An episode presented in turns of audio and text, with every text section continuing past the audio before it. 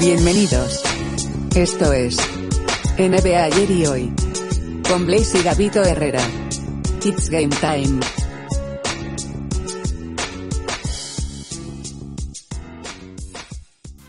¿Qué tal amigos? ¿Cómo están? Eh, saludos, buenas tardes, días, noches, dependiendo de dónde nos escuchen. Esto es NBA ayer y hoy. Y ya para este capítulo número 4 se incorpora con nosotros Gabito Herrera. Gabito, ¿cómo estás? Hola Blaze, muy bien, saludos amigos, espero estén pasando un excelente día. Hoy hablaremos del glorioso año de 1996. Así es, un año que, que nos dejó muchísimos, muchísimos jugadores impor- importantes, impresionantes. Este, para todos aquellos que somos fans de la NBA, de-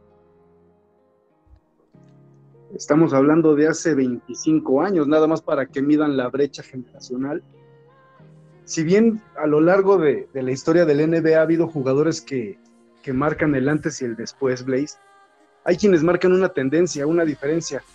O sea, podemos pasar a través de, de- de Jordan, de Karim Abdul, Larry Bird, Bill Russell, Magic Johnson, Will Chamberlain.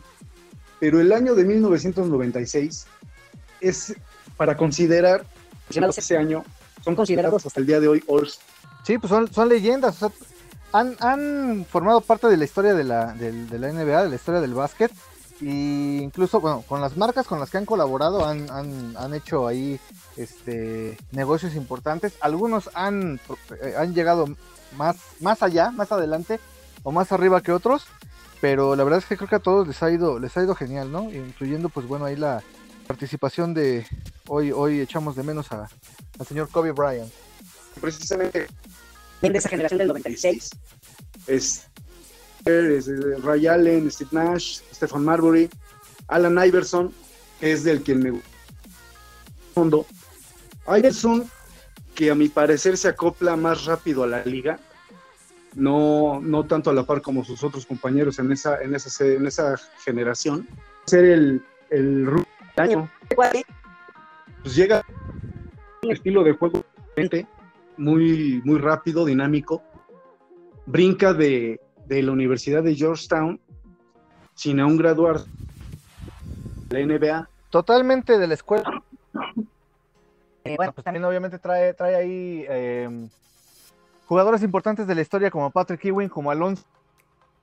Me parece que fue 92-93. O sea, la, la escuela de, de Georgetown eh, fue también semillero de, pues, de importantes, importantes jugadores. Este, Allen Iverson, a mí me, me parece, tengo como el recuerdo vago, que le tocó venir a México al- a, los llamados NBA Challenge.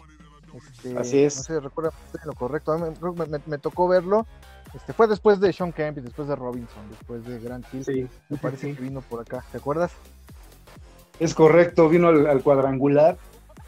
Sí me tocó este, también verlo en vivo. Pues obviamente muy diferente a verlo en televisión. De aquellos años cuando los partidos los gozábamos en ese canal nacional. Que no sé si se puede mencionar, pero bueno, todo el mundo los conoce. O los que comían este pan competencia para sándwiches. pero sí, Nos efectivamente, Alan Iverson. que nos patrocinen exactamente. Iverson, este, sí le tocó venir a México, tuvimos el privilegio de, de verlo a este cuate.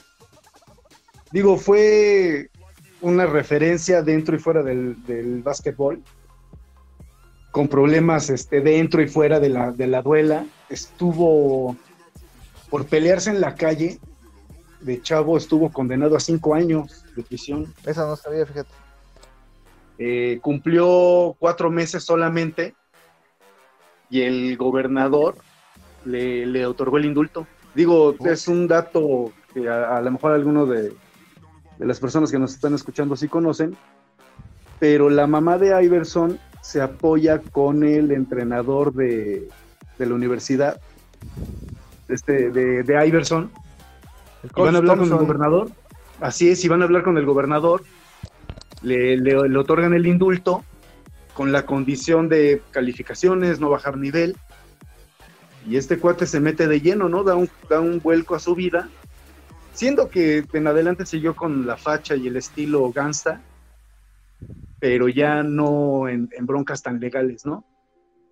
Y es un dato que yo tiene poco realmente que estuve leyendo de esto. No te imaginas el. Pues alguien que puede ser imagen pública tenga que pasar por esas cosas y que tuvo pues la fortuna y la trascendencia de, librarla, ¿no? Y cambiar el estilo de vida. Porque, por ejemplo, eh, digo, como siempre dicen, de lo perdido lo encontrado, eh, el que haya tenido ese, ese, ese roce con la ley en algún momento eh, le da credibilidad para esa imagen que después junto con Reebok empezaron a tratar de explotar, ¿no? De, esta imagen eh, más urbana, más gangsta, más, más porque no más colaboraron en aquel tiempo Reebok con Allen Iverson, también hicieron cosas con, con Jay-Z, con 50, hicieron cosas así muy chidas y, como que todo eso iba de la mano.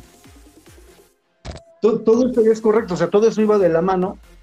Y de hecho, cuando, cuando el comisionado de la NBA prohíbe los lentes oscuros, los, las cadenas de oro en el cuello, obviamente todo impartido en su mayoría por Iverson, había una, una confusión ahí, una, una bronca que traía Iverson, porque si aceptaba los términos del comisionado de la NBA, pues estaba como que traicionando el, el estilo de vida y todo lo que apoyaba fuera de, la cancha. Pero si no lo aceptaba, pues corría el riesgo de que se cerrara su contrato, lo pudieran congelar. Creo, creo que cuando pasa eso, este cuate Iverson ya había grabado un, su sencillo.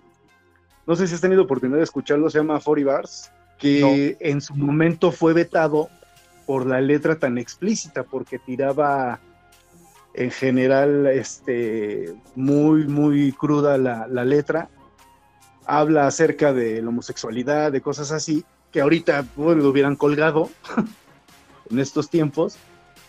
Pero por ahí va el tema de que si aceptaba la, pues, los términos de, del NBA, traicionaba a todo lo que traía detrás él, que era lo del hip hop y como ya había grabado su, álbum y ya traía este apoyo de ciertos raperos, pues se sentiría que los estuviera traicionando. Al final terminó pidiendo disculpas, se cambió la letra, eh, no, no trascendió ese disco, nunca vio, vio la luz así tal cual. Hay algunas versiones en YouTube, pero obviamente censuradas. De hecho, su, su alias era Jewels de Iverson, no sé si sabías de sí, sí, sí tenían que encontrar una credibilidad eh, en, el tema, en el tema urbano, en el tema del, hip hop rapeo. Pero finalmente su, postura ante el mundo es, Alan Iverson de, la NBA, ¿no? Entonces creo que creo que hicieron bien al, al a, lo mejor no cansé, pero sí de darle una forma más urbana y más digerible, porque el público al que alcanzaba Alan Iverson, yo creo que en su totalidad, pero sí un gran porcentaje pues, son niños, ¿no? Gente joven, seguir un cierto ejemplo y como ser un género o, de la cultura urbana, ¿no? Creo que ya estamos hablando del básicamente de inicios de los 2000, donde ya, ya teníamos una penetración muy importante en la, en, la cultura general, en lo comercial, en la música, en la NBA. Yo creo que nada más era cosa de darle forma y volverlo digerible. Exacto. Y fíjate que, que también algo curioso en el año de 1996 se lanza la película Space Jam, es del mismo año. Y obviamente el tema de, los antagonistas, los Monsters, pues obviamente todos conocemos la colaboración de esos monstruos del hip hop, que si bien Method Man tenía una imagen con Wu-Tang, tienen que poner una letra más amigable porque es película meramente para niños. Así es. Aunque finalmente por The Children, ¿no? ODB lo dijo, Rest in Peace, este, y encontraron la manera de hacerlo. Fíjate que qué chistoso que, si saliéndonos un poquito del, del, NBA y metiéndonos al hip hop, todos los, participantes de esa colaboración, este, todos supieron dar un papel eh, en, la letra y en el video completamente. de verdad que lo podía oír desde el más jovencito en, cualquier lugar y a todos esa canción les gusta muchísimo. Sí, la, la dualidad del, del hip hop. En ese momento ya, ya estaba totalmente abierta la puerta, ¿no? Que fue la que uno de los precursores fue, fue Iverson. Yo no recuerdo un jugador que tuviera un respaldo o una o una historia con, con alguien del hip hop, con algún otro género musical, sí lo había, pero no tan profundo. Por eso Iverson es considerado para mí el que abrió esa puerta directamente hacia el deporte. O sea, del lado del NFL hablando estaba el rap que hicieron los Osos de Chicago cuando ganan el Super Bowl, que era un rap totalmente comercial, amigable, sin trascendencia. Discúlpenme los fans de los Osos de Chicago, pero es la verdad, ¿no? O sea, creo recuerdo por ahí salía cantando Mike Singletary, linebacker. Obviamente ninguno era, era hip hopero, ¿no? Y otro dato curioso, en 1996 se estrena la película From Dust Till Down del crepúsculo al amanecer con la maravillosa participación de Salmita Hayek. Fíjate qué, qué, importante fue ese año para la cultura en general, ¿no? Fíjate que, que esos son de los temas interesantes, o sea, digo, profesionalmente no somos estadistas, no somos analistas, pero la ventaja que tenemos nosotros sobre todo lo que carecemos es que podemos brincar de un tema a otro y aparte siempre está este Google, que nos apoya al 100% en todo. Yo creo que él nos va a patrocinar gratis. Y, y, aparte el gusto personal, ¿no? O sea, cabe mencionar que, pues que son argumentos y son comentarios de, de personas que vivimos el básquetbol, que lo jugamos, que cada semana era ver juegos, casi del diario era salir a, a jugar a las canchas, algunos compartimos ligas. Es básicamente eso y si le añades unas tres pizcas de, datos a, nuestros comentarios, pues ya se hace un momento agradable.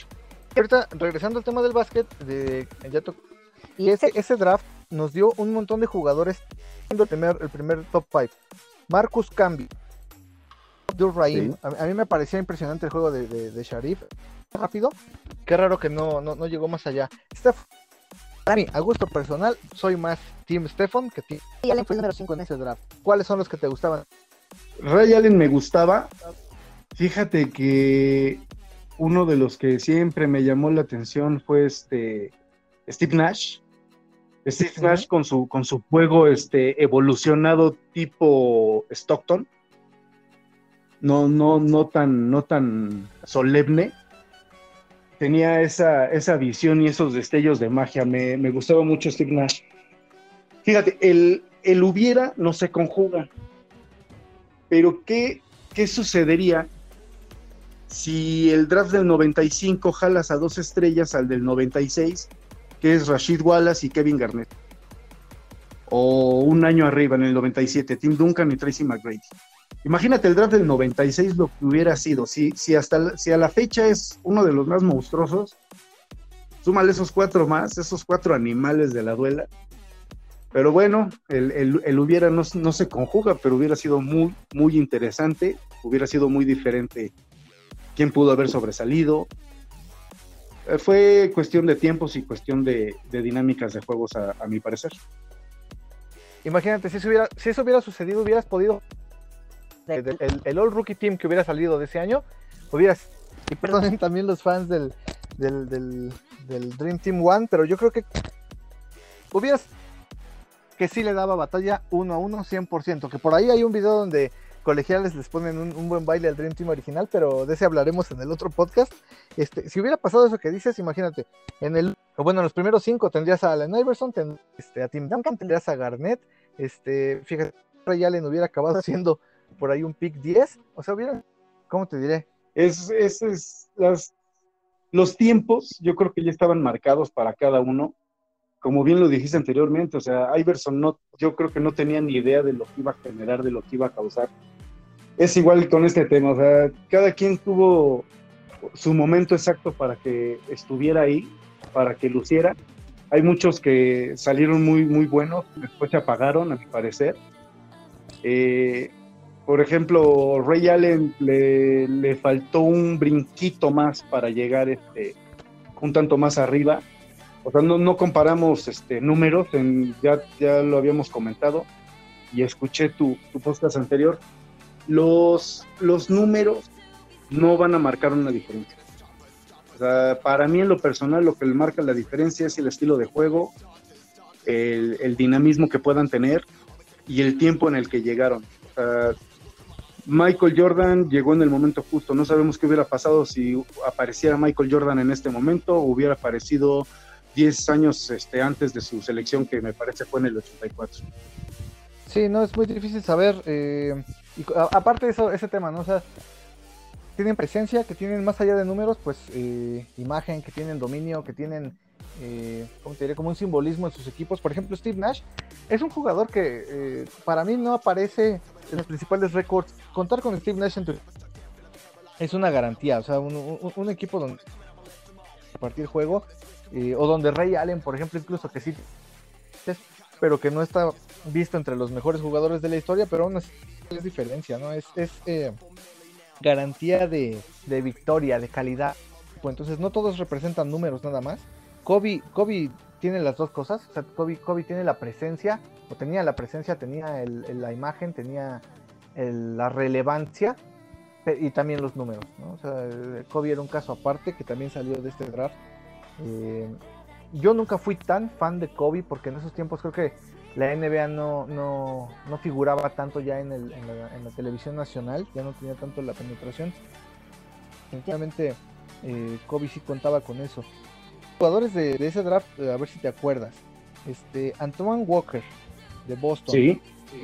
Fue, fue, a mí se me hizo como fugaz, ¿no? O sea, tuvo buena participación, no, no se tardó tanto en acoplarse, pero llega un momento en donde ya no pasan más allá.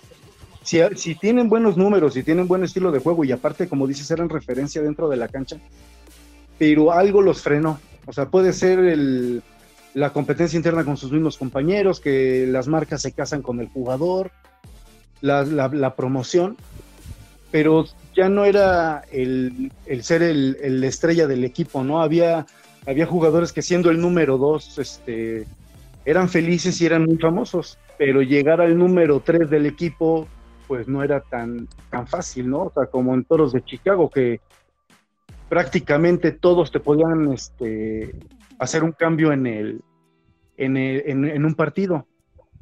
O sea, tenías a, a un especialista en rebotes que te podía hacer la diferencia en, en los últimos minutos, tenías a, a unos anotadores impresionantes, y si bien el juego giraba en torno a su majestad, a mi parecer Pippen en cualquier otro equipo en ese momento hubiera brillado igual de, de lo que lo hizo en los toros, ¿no? Siendo que era el, el escolta. Sí, no, eh, eh, es parte del papel que te corresponde como, como parte del equipo. Fíjate que ahorita que estoy revisando aquí la lista, eh, bien, me, me acaba de brincar la idea. El número 2 del draft fue Marcus Camby. Y luego tienes a gente en el Lorenzen Wright que creo que no, no tuvo tampoco la relevancia que, que se esperaba para un pick 7, un Kerry Kittles, un Eric Dampier y hasta el número 24 es un Derek Fisher. Que Derek Fisher ha tenido papeles importantísimos en cuántas finales de la NBA. No recuerdo el dato exacto, pero Derek Fisher es un, re- es un referente. O sea, e- e- es, un referente. Y es lo que te comentaba. Hay jugadores que lo- los, los equipos apuestan al, al jugador y se, van por el número de selección conforme a lo que necesitan y obviamente conforme a los, a los costos del equipo. Pero hay, hay selecciones 20, hay selecciones más allá del número 20 que sin problema pudieron ser número antes o tuvieron la gran habilidad de acoplarse a la NBA entrando como novatos, tal vez no tratando de sobresalir la primera temporada, sino tomar experiencia, ir agarrando su paso y irse a lo más seguro. Sí, aparte, aparte cu- culpo mucho a los medios también. Eh, de repente le, le- le hacen mucho mucha promoción a algún jugador, o imagen, porque a lo mejor ya por ahí las marcas empiezan a presentar algún cierto interés, empiezan a dar mucho, mucho, mucho exposure, y a la hora de la hora, pues mira, Marcos Camp, yo siento que sí, obviamente sí tuvo números, o sí tuvo, tuvo presencia en los equipos en los que estuvo participando, me parece que Knicks andó por ahí, empezando por, por los Raptors, Sí, pero nada más, o sea, nada más. Y Derek Fisher, pues es un ícono, o sea, hoy por hoy te puedo decir que hay, hay chavos que siguen la NBA que, que- que son fans de Derek Fisher. sí, aún así. Por ejemplo, el, yo recuerdo mucho el boom, no del 96, de, de Sean Kemp. O sea, tosco, este, feroz, o sea, buenos movimientos, pero no, vamos, no apostaron a la, a la superestrella desde el primer día que lo vieron. Y llegó un momento en que el equipo dependía de Sean Kemp. El, te- el tema de Sean Kemp fue, fue diferente. Yo creo que eh, eh, él tenía una, una imagen del juego, una imagen importante. Este, tenía como pues una presencia, la verdad es que inigualable. O sea, el tema, el tema de Sean Kemp era para mí punto y aparte. Que yo te puedo decir, hablamos en, en temas de, de favoritismos, creo que para mí, sin ser número uno, sin ser un, un- ganador de finales ni campeonatos, incluso con un mal cierre de su carrera en la NBA, para mí es de mis favoritos. Si no es que el, el más. Así es, Blaze. Eh, para mí uno de los jugadores con más presencia dentro de la duela es Sean Kemp. Comparable, dos, eh, hablando en el nivel de, en, el tema de los colores, dos pantones abajo está Kevin Garnett. O sea, esa presencia de jugadores no llenos de anillos, no con tantos títulos, pero que llenaron de satisfacción a, a muchísimos, a muchísimas personas. Decía, Garnett es un, un, un draft adelante, como mencionabas hace un rato, pero sí, o sea, su presencia es impresionante. Este, aparte, Gar, Gar- que hizo como historia, o sea, a Boston y hacer ciertos números allá con Ray Allen, se convirtió en un jugador que sí ya puedes poner como junto a los buenos. que, eran jugadores agresivos, explosivos, con demasiada presencia, tal vez no tan comerciales como, digo, no porque haya sido de decisión propia, no lo sé, pero no eran tan comerciales como tipo este, Shaquille O'Neal, ¿no? Que lo que comentabas de que los medios y las marcas se casan con el jugador y los crecen y no es quitarle mérito a, Shaquille O'Neal, ¿no? Porque vamos, es, un, es un tiranosaurio en- la duela pero ellos, el, tipo de juego de Sean Kemp, de, de Kevin Garnett, eh, eran, eran pesados dentro de la duela, ¿no? Tenían un, un grupo de seguidores específicos y me queda muy claro que no eran los seguidores este, pues más comerciales, ¿no? Blaze, eh, agradeciéndote el espacio, ya estaremos un poco más seguido por acá, charlando, vienen este, temas muy, muy interesantes, analizando obviamente lo que es este el básquetbol y la NBA desde que nosotros la, la conocimos, la vivimos, la jugamos. Y invitar a, la gente a que, compartan este e- el link, los programas, y vamos a hacer esta comunidad un poquito más grande. compartirlos. Yo te agradezco mucho el arrancar este podcast ya en forma, o sea, ya como habíamos planteado el, el- el- el trabajo. Eh, pues vamos a esperar a, a que la gente también nos, no- nos diga qué quiere escuchar, qué le gustaría este, opinar, en dónde les gustaría participar también. Hay que buscar la manera de hacerlo interactivo. Eh, y pues muchas gracias por participar el día de hoy. Gabito Herrera, muchísimas gracias. No, pues gracias a ti, un placer como siempre. Amigos, síganos escuchando. Muchísimas gracias. Y recuerden, eh, envíenos, coméntenos y síganos aquí en NBA ayer y hoy.